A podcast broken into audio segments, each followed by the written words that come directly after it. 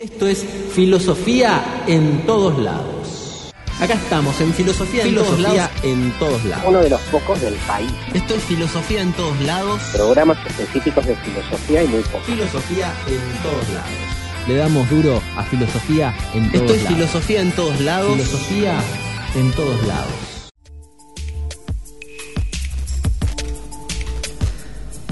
Esto es Filosofía en todos lados, el programa que se anima a hacer las preguntas que nadie más. Nadie más se anima a hacer estas preguntas. Hoy para pensar la relación que podemos tener entre filosofía y teatro. Nos comenta un ya amigo de la casa, Gustavo, que dice que si vamos a hablar de tragedia de comedia, en realidad la comedia es quien describe nuestra sociedad. La tragedia es más evidente. Hay alguien que decía, la historia se repite primero como tragedia, después como farsa. Pero no voy a estar solo hoy para pensar estas cuestiones, sino que me acompaña prácticamente todo el elenco de formas revolucionarias de la sensibilidad de una obra marplatense y también con su director, Mariano López, eh, están acá para charlar con nosotros y enseñarme a mí cuál es la relación entre filosofía y teatro. Hola chicos, ¿cómo están? Hola, Fede, ¿cómo estás? Estamos, estamos con, Buenas. con plantel prácticamente completo. Sí, Bien, ¿me escuchan bien? Estamos todos, estamos... estamos bárbaros, estamos Perfecto. bárbaros. Voy a empezar con una pregunta muy fácil. A ver, ¿Cómo nos enseña el teatro a pensar? bueno, eh, upa, vamos a empezar fácil, dijo. Eh, ¿Cómo nos enseña el teatro a pensar? Bueno, yo creo que no todo el teatro te enseña o te ayuda a pensar. No todo teatro es para pensar. Eh, depende de, los gustos de cada uno, ¿verdad? Yo estoy hablando por mí ahora. Me parece que, que, que el buen teatro te hace pensar, te lleva a pensar, a reflexionar, a, a repensar también, ¿por qué no? A, a- a deconstruir, a construir. Eh, eso es lo que yo considero el buen teatro. Pero hay muchos teatros también. Claro, hay formas de, espectáculos diversos. Eh, el teatro, entendido como lo que vos estabas proponiendo hoy, como que hablabas, abrevabas en la, el teatro griego, eh, es el teatro que nosotros sentimos más cercano, pero no porque creamos en el teatro griego como la tragedia o la comedia simplemente, sino como un teatro que tiene, eh, que es como decía Stanislavski, un teatro de arte, un teatro que deja a veces algo para pensar, pero que también trabaja en varios sentidos, no solamente eh, en el pensamiento, sino también en el estado emocional. Muchas veces una obra puede entrar por el estado emocional y hacernos pensar luego, y muchas veces hay obras que son más racionales y entran más por el pensamiento y después nos hacen eh, emocionar, si queremos decirlo así. Hay una fórmula clásica de la filosofía que la planteó Aristóteles que dice, hablando de la tragedia, que algo importante es que genera catarsis. De alguna manera el espectador parece que se identifica con el protagonista y sufre lo que está sufriendo, entonces expele sus emociones. Algo así es lo que estabas refiriendo a vos y, y eso sería para ustedes el buen teatro. ¿Podemos realmente establecer entre bueno y malo en el teatro? No. Entre ¿Por qué bueno, se contradice entonces? Claro, entre no, no, eh, sí, yo creo que es lo que decía Félix acá recién, el tema de la catarsis eh, y de la empatía en, en algún personaje o en varios personajes. Por ejemplo, eh, en la obra yo creo que la gente siente empatía por, por ambos bandos, ¿no?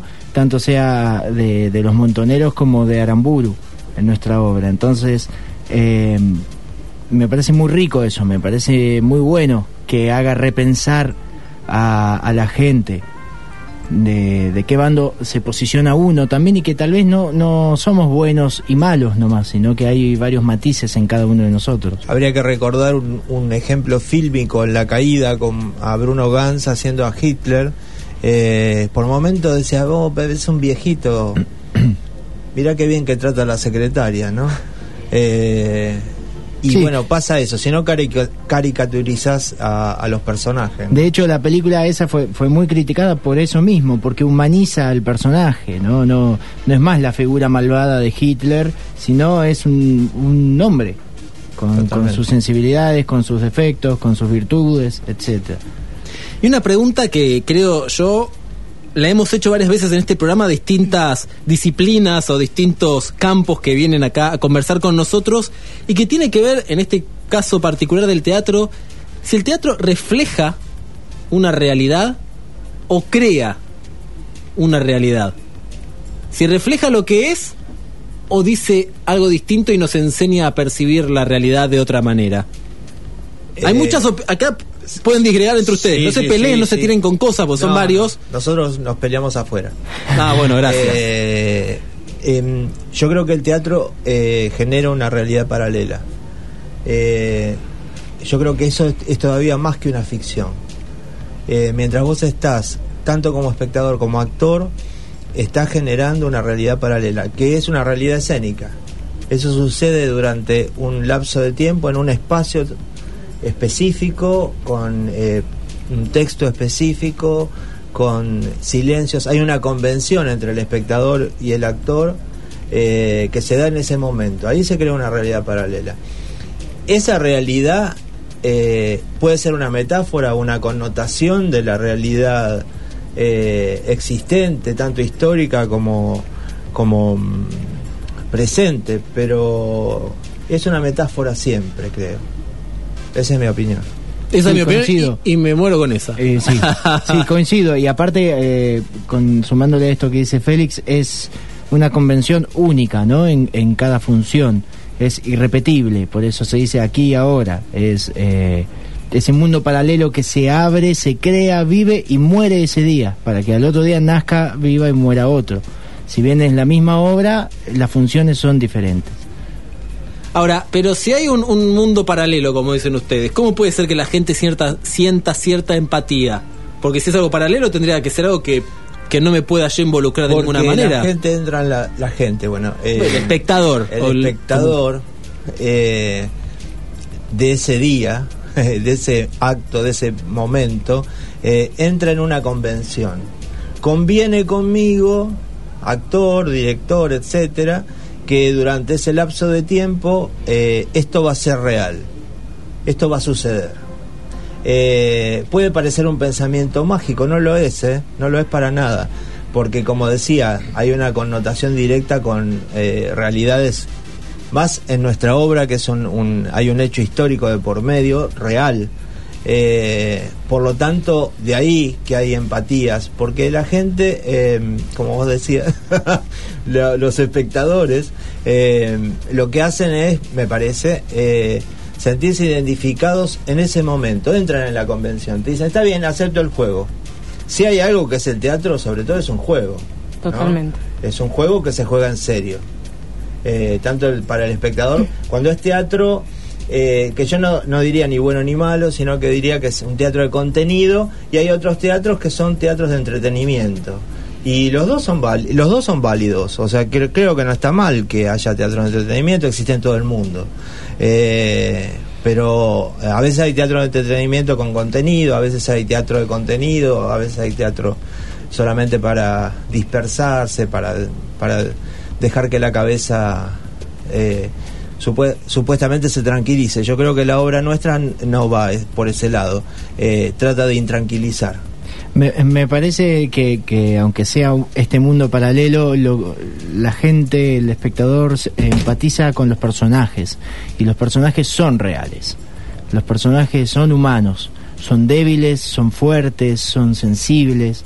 Entonces la gente empatiza con eso. Lo mismo pasa en el cine. eh, uno ve Toy Story y empatiza con los juguetes y son es un mundo ficticio, pero eh, empatiza con los sentimientos y, en el teatro muchísimo más, ¿no? Porque es vivo, está ahí. Claro, pero en este acto de empatizar que vos bien acá mencionás, ¿no? Digo, no tiene que haber, por lo menos desde la propuesta, y lo pregunto desde la ignorancia, eh, ¿cómo generas empatía en el otro? ¿No tiene que haber una cierta recuperación o una especie de, eh, de, de tomar noción de lo que el otro siente, de lo que el otro espera, de manera tal que el otro pueda de alguna manera involucrarse, identificarse con eso?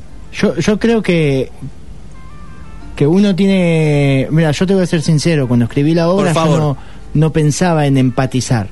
bueno, esto voy a ponerlo para empatizar con el público. El público empatizó solo porque nosotros como elenco empatizamos con los personajes. Los chicos a la hora de crearlo, yo a la hora de, de verlo. Entonces, eh, la empatía yo creo que viene sola, pero sí hay que tener un gran amor y un gran una gran sensibilidad hacia los sentimientos y los pensamientos de los personajes y de uno mismo a la hora de escribir, de dirigir y de interpretar. Me parece que si uno respeta todas esas cosas y les da bola, sobre todo en lo corporal, en lo mental, en lo sentimental, eh, la gente empatiza porque estamos mostrando algo que la gente también siente. Es interesante esta cuestión porque, a ver, de alguna manera, hoy hablaba, salía el término de la ficción, de alguna manera se plantea esta noción de, bueno, como decías, es una convención que es una ficción, pero en el momento que yo como espectador estoy consumiendo esa ficción, me olvido que lo es, ¿no? Como una película de terror, que uno dice. Entonces, ha- hay una, una, como de alguna manera, una intención de salir de la ficcional. No sé si me explico. Es decir, sabiendo que es una ficción, lo, lo tengo que hacer que el otro me- se convenza de que no lo es, de alguna manera. Por eso jugábamos Existe- con el término de realidad paralela, o sea, que, que es más que una ficción, digamos, otra es como otro otra dimensión distinta. Eh, eh, en nuestro trabajo es un trabajo bastante esquizofrénico en el sentido, de- sobre todo el de los actores. Nosotros nos ponemos en, el, en la piel de otro y por ese rato jugamos a que somos ese. Eh, tratamos de pensar y de sentir como ese otro en, en ese tiempo determinado. Y bueno, y eso ya es todo un, es todo un tema, ¿no? Eh, es nuestro laburo. Para esto uno se entrena mucho tiempo, eh, a veces puede salir mejor o peor, pero bueno, es nuestro oficio. Es eso. Chicos, les voy a hacer una pregunta, pero para dejarla suspendida un ratito. Y después eh, me la contestan porque así la van pensando. Esto que me están comentando, ¿no? Eh, no me escuchan. Bueno, Yo sí. yo- vos sí me escuchás. Bien. Esto, esto es en vivo. Yo le gente. soplo, yo le soplo. Voy a andar soplando, Leo, si no me, me escuchan por otro retorno. Esta, esta noción, digo, que ustedes me explican de lo que es el teatro, cómo funciona el teatro, la puesta en escena. ¿Es de alguna manera algo que podemos encontrar en la sociedad por fuera del teatro? ¿Hay una intención de ficción, una intención de, ¿por qué no engaño? o de persuasión por fuera de lo teatral, pero que tome elementos o no? Y piénsenla, la- piénsenla, piénsenla. No me respondan ahora. Piénsenla, les doy un momentito, les doy un momentito a quienes están del otro lado escuchándonos para pensar estas cuestiones y seguir haciendo filosofía en todos lados.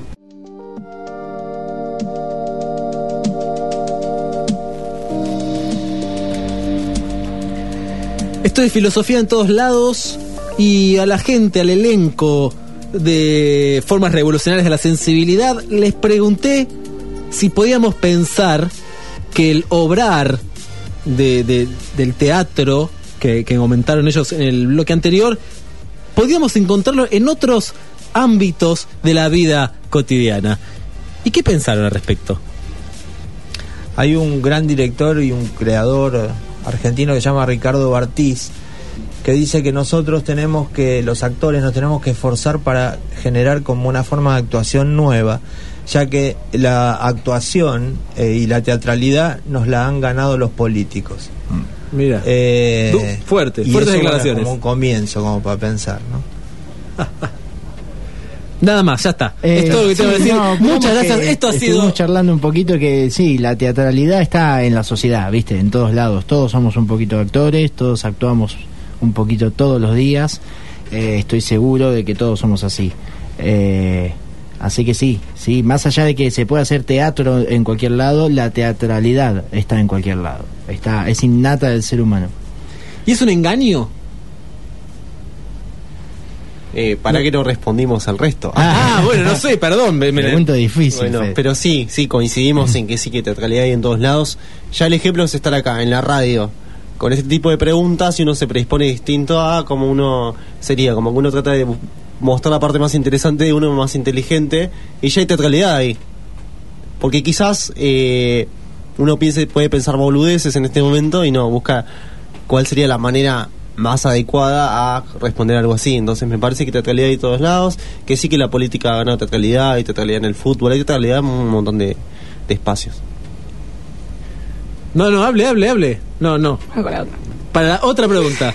La otra pregunta es entonces, digamos, ¿no podemos tomar como un engaño esto de la Sí, es un engaño.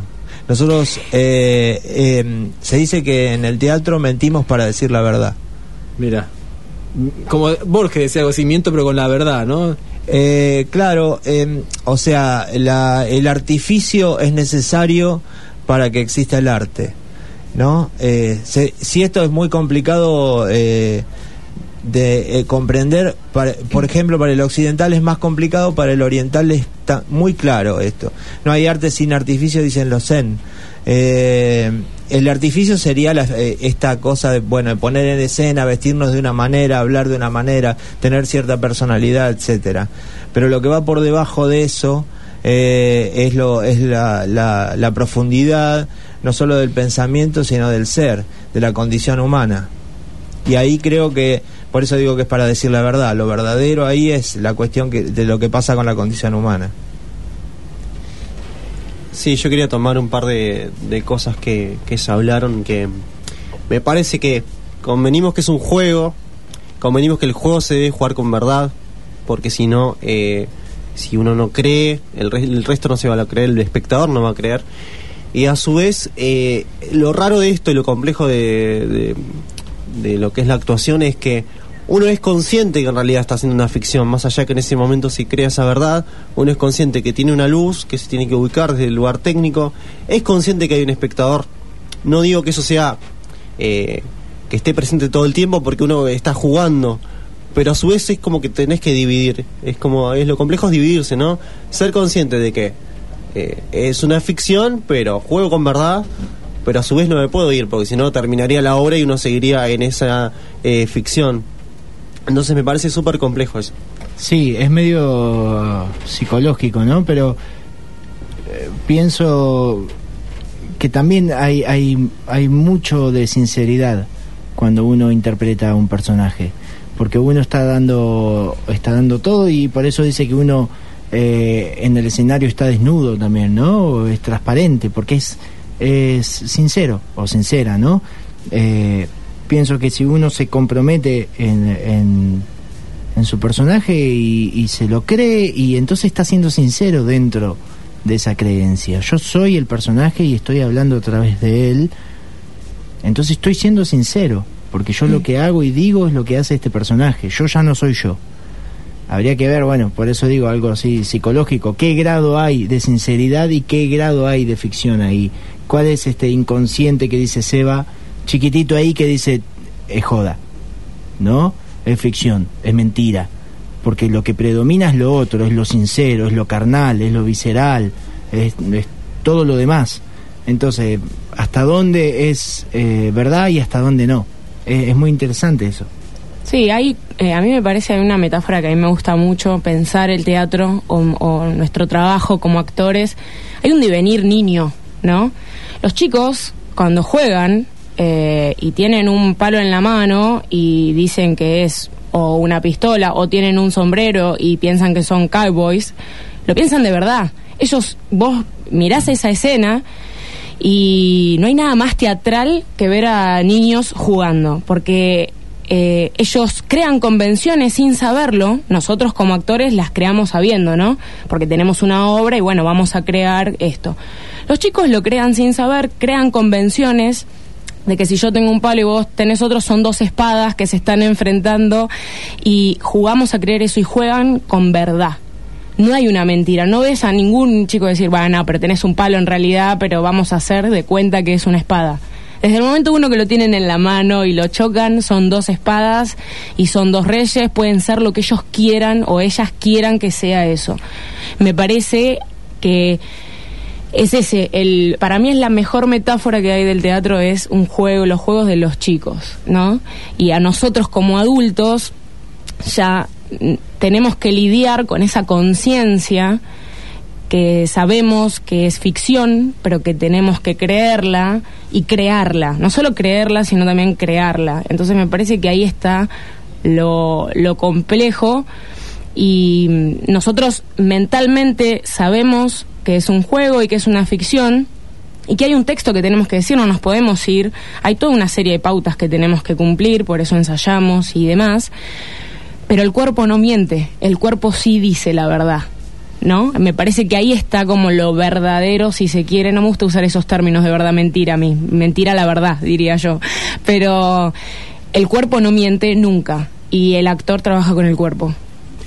Acá me, acotan una una pregunta mu- muy, interesante acá Gustavo vía Facebook. Me dice en esto que estábamos hablando de eh, de que siempre una especie de teatralidad. Pero si yo no le advierto de esta teatralidad al espectador no lo estoy engañando no lo estoy estafando de alguna manera Depende, depe- que, que igual sigue siendo teatralidad. Eso es diferente. Eso- bueno digo por ahí estamos hablando del uso de la teatralidad Sí. como decían ustedes, en el escenario hay una convención que, Que no no hace existiría. falta decirle, porque ya está implícito, Exacto. esto es una ficción. Como aparece un poco en la televisión, ¿no? Los Ahora, en la vida cotidiana, acá decía que él por ahí teatraliza un poco, entonces está dando su, su imagen más intelectual, Sí. porque es filosofía en todos lados. Eh, digamos, pero si no lo dice, Se me ocurrió un ejemplo. Sí. Los simuladores. sí. Eso es totalmente teatral, todos los operativos que ellos hacían y engañaban a la gente. Obviamente, los, los estafaban, entre comillas, ¿no? Por suerte eran de los buenos, pero digo, eh, era, era teatral, había mucha teatralidad y los otros no sabían que era todo mentira. Me parece que, que sí, que es un engaño cuando, cuando el, el otro no lo sabe. Además, además yo creo que mm, en esto no podemos ser hipócritas. El ser humano engaña casi continuamente, miente mucho durante el día, por muchas razones, para sobrevivir sobre todo.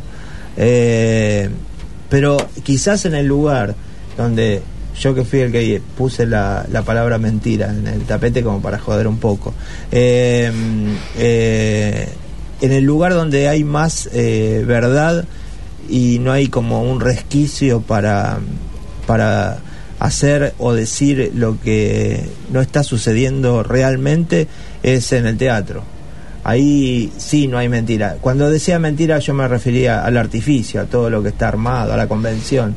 Pero esa verdad profunda a la que quizás ahí sí se toca directamente con la filosofía, la verdad profunda de la condición humana, yo creo que eh, no, no hay lugar, eh, uno es un actor, ¿no? Y ama su oficio, pero no hay lugar como el teatro para encontrarlo.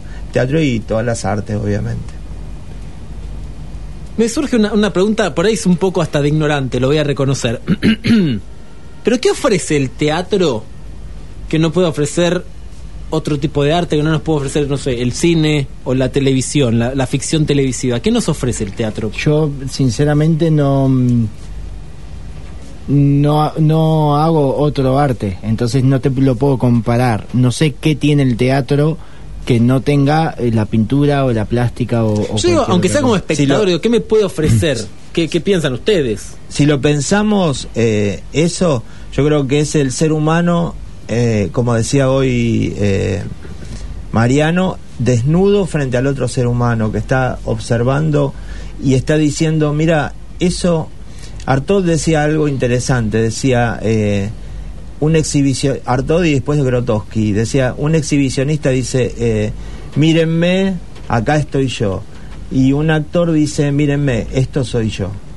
Cuando decís esto soy yo, esto es el ser humano. Entonces el espectador dice, mira, eso también me pasa a mí, eso también soy yo. Entonces ahí se produce también una empatía más profunda. Por eso hablo de la condición humana eh, y de una cosa que nos iguala. El, el cine son copias que después podemos ver, eh, incluso vemos gente muerta. Eh, o sea, no es sexto sentido, ¿no? Digo otra cosa.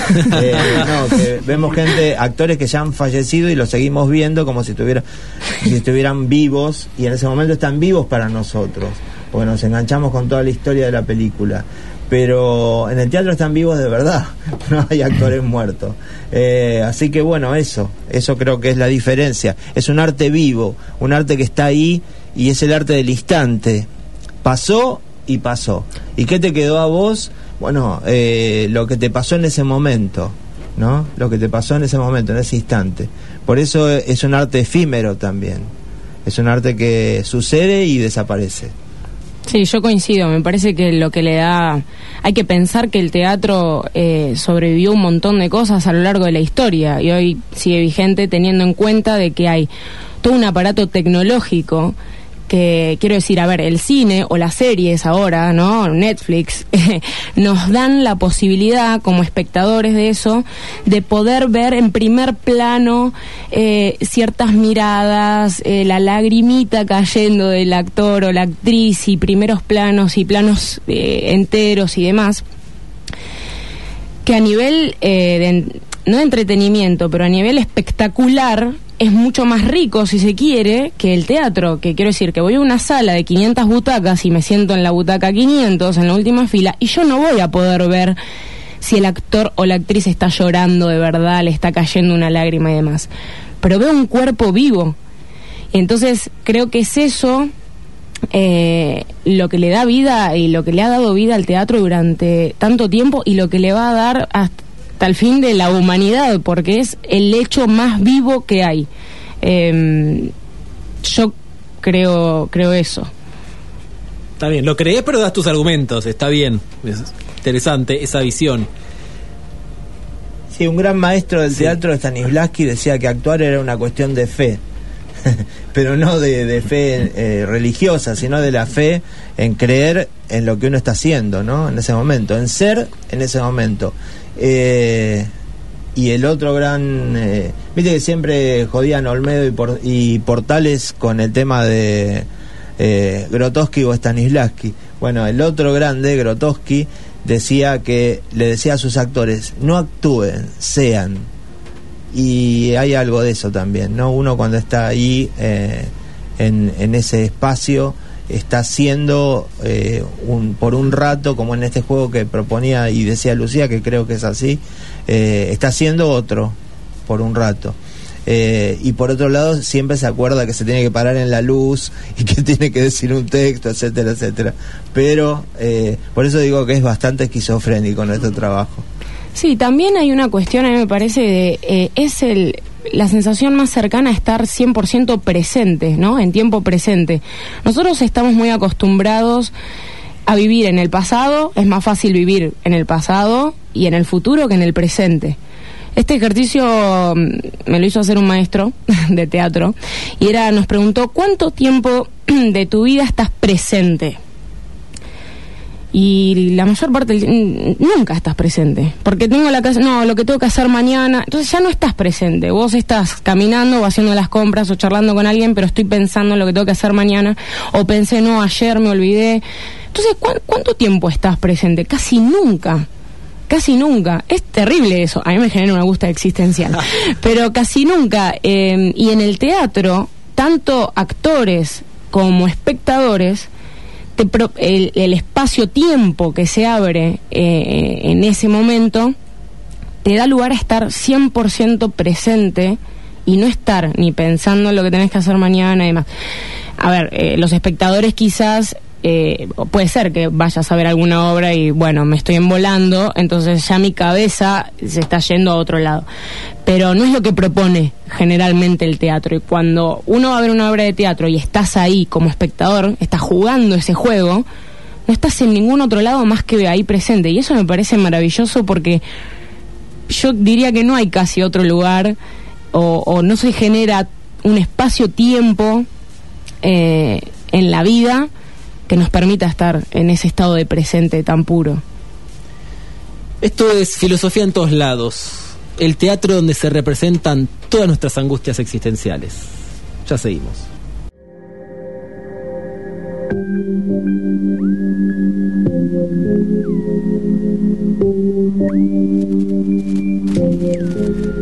Y seguimos en esta carrera desaforada hacia la nada misma, llamada filosofía en todos lados.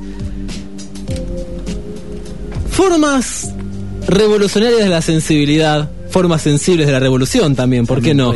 Revoluciones formales, sensibles. Bien, en fin. ¿Cuándo la podemos ver esta obra?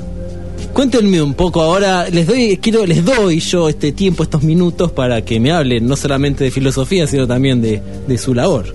Bien, eh, te eh, damos un contexto para la gente, porque vos ya la viste, Fede, pero Por gente, supuesto. Eh, por ahí que está escuchando no la vio, es un- una obra basada en hechos reales, con por ahí algunas licencias, pero basada en hechos reales, en un episodio muy interesante de la historia argentina, que es el secuestro de Pedro Eugenio Aramburu, un ex eh, presidente de facto, que fue uno de los que en el 55 derrocaron a, a Perón y fue presidente desde el 56, ayúdame Félix. Sí, del hasta el- 56 hasta el 58. 58, por ahí. Eh, y en el 70, un grupo de jóvenes revolucionarios sensibles de apenas 23, 22 años deciden secuestrarlo de su casa y llevarlo a la localidad de Timote. Y, y bueno, la obra te muestra ahí lo que fue este juicio, entre comillas, revolucionario que, que le aplicaron. Eh, tiene mucha- muchas cosas reales también en las que investigué y me basé. Eh, los personajes son todos reales, igual no hay personajes ficticios. En fin, es, es para mí muy interesante, muy linda, los chicos están muy bien. Eh, y estuvimos ahora en, en La Maga todos los lunes de enero y febrero y ahora vamos a, te- a estar en Semana Santa también el viernes, viernes de Semana Santa que no recuerdo bien qué cae, creo que cae 10 de abril. Eh, 10, sí, 10. 10 de abril a las 21.30 en La Maga Casa de Teatro, Jujuy 1771. Jujuy Rivadavia. ¿Cómo? Jujuy y Rivadavia. Correcto, entre Rivadavia y San Martín, sobre Jujuy. Laburamos a la gorra nosotros todo el verano, la maga en general trabaja a la gorra y nosotros también. Así que bueno, están todos invitados e invitadas. Eh, ¿A quiénes tenemos acá del elenco? Acá tenemos a Sebastián Mejías, que hace de Fernando Abal Medina. Tenemos a Félix Bello, que es el general Pedro Eugenio Aramburu. Y tenemos a la gran Lucía Cardoso, que hace de Norma Rostito, la Gaby. No, como esto es radio, no saben, dos metros mide, por eso la gran. La gran, sí, claro, no, no, que pensaban que Sí, era soy altísima, chicos, no entro acá. Está la teatralidad de la radio, no saben lo que... Claro. Claro. Bueno, les quiero agradecer eh, muchísimo por haber estado, por haber eh, dispuesto su tiempo para venir acá y sobre todo por haber dispuesto de sus ideas y sus eh, opiniones también para compartir con quienes nos están escuchando, nos escucharán después cuando esto se transforme en un podcast y, y sea subido a distintas redes. eh, para pensar esta noción ¿no? de, filosofía, de teatro, de qué nos hace pensar el teatro. Les hago una pregunta última, ¿se van con más preguntas o se van con respuestas ya hechas? Porque esa es un poco la, eva- la evaluación de Las este dos, programa. digamos. Sí, yo creo que el día que nos quedemos sin preguntas, bueno, nos dedicaremos a jugar al valero. eh, estilo Sofovich, ¿no? Que es, era un estilo. no me acuerdo la verdad, pero bueno, No, lo no, buscaré sí. en YouTube. Anda, anda a YouTube y fíjate. Cosas que la Y juventud después me debe aprender. contás. Bueno, la pasaron bien, se sintieron cuidados. Bien. Sí, sí, sí. Tomaron mucha agua. Muchísima agua. Sí, porque Mucha somos agua. de tomar agua. Sí. Está muy bien, menos mal, era lo que la producción le podía ofrecer. Sí. Bárbaro. No había... Menos mal que no pusiste un vino acá. Ah, bueno, por ahí sí era puesto todavía. Estuvo muy interesante el programa. más, o por ahí un poco más debatido entre ustedes, se peleaban, no sé. Bueno, para la próxima, un pindapoy Un pindapoy. Un pindapoy. que aparece eh, en la obra. Lo- los easter eggs de la obra, ¿no? Los, Muy bien. los agarré todos. ¿En, se- en serio? La pregunta es: ¿por qué cuando están jugando al ajedrez tiran la reina no tiran el rey? ¿Decimos la verdad o decimos la teatralidad? No, la verdad, siempre la verdad. Siempre la verdad. Porque. ¿Vos por qué crees? Chao, chicos. Vos que sos Eh, espectador. Mira, yo lo que entendí, pero no quiero sobreintelectualizar todo. No, no, ¿eh? no, pero está bien. Yo digo, lo tira Aramburu, tira la reina. ¿No? Están hablando de Eva, de, entonces hay una, una simbología ahí de quién es el verdadero enemigo para la revolución. Exactamente, es por eso. Ahí está. es Muy- por eso. Lo agarraste, Fede. Sí, estoy spoileando, perdón, pero igual esto no tiene que ver tanto con la Sí, trama, sí, es sí, un no, porque detalle. vea la gente y que cada uno saque sus conclusiones. Bueno, gente, muchísimas gracias por haber venido. Gente de quienes están del otro lado, gracias por estar acá una vez más en este teatro de las representaciones llamado Filosofía en todos lados. Nos encontraremos la próxima semana para seguir indagando cuestiones. Gracias a quienes también a Gustavo, que estuvo también en el Facebook, y los que se hayan sumado. Nos veremos la próxima. Hasta la semana que viene.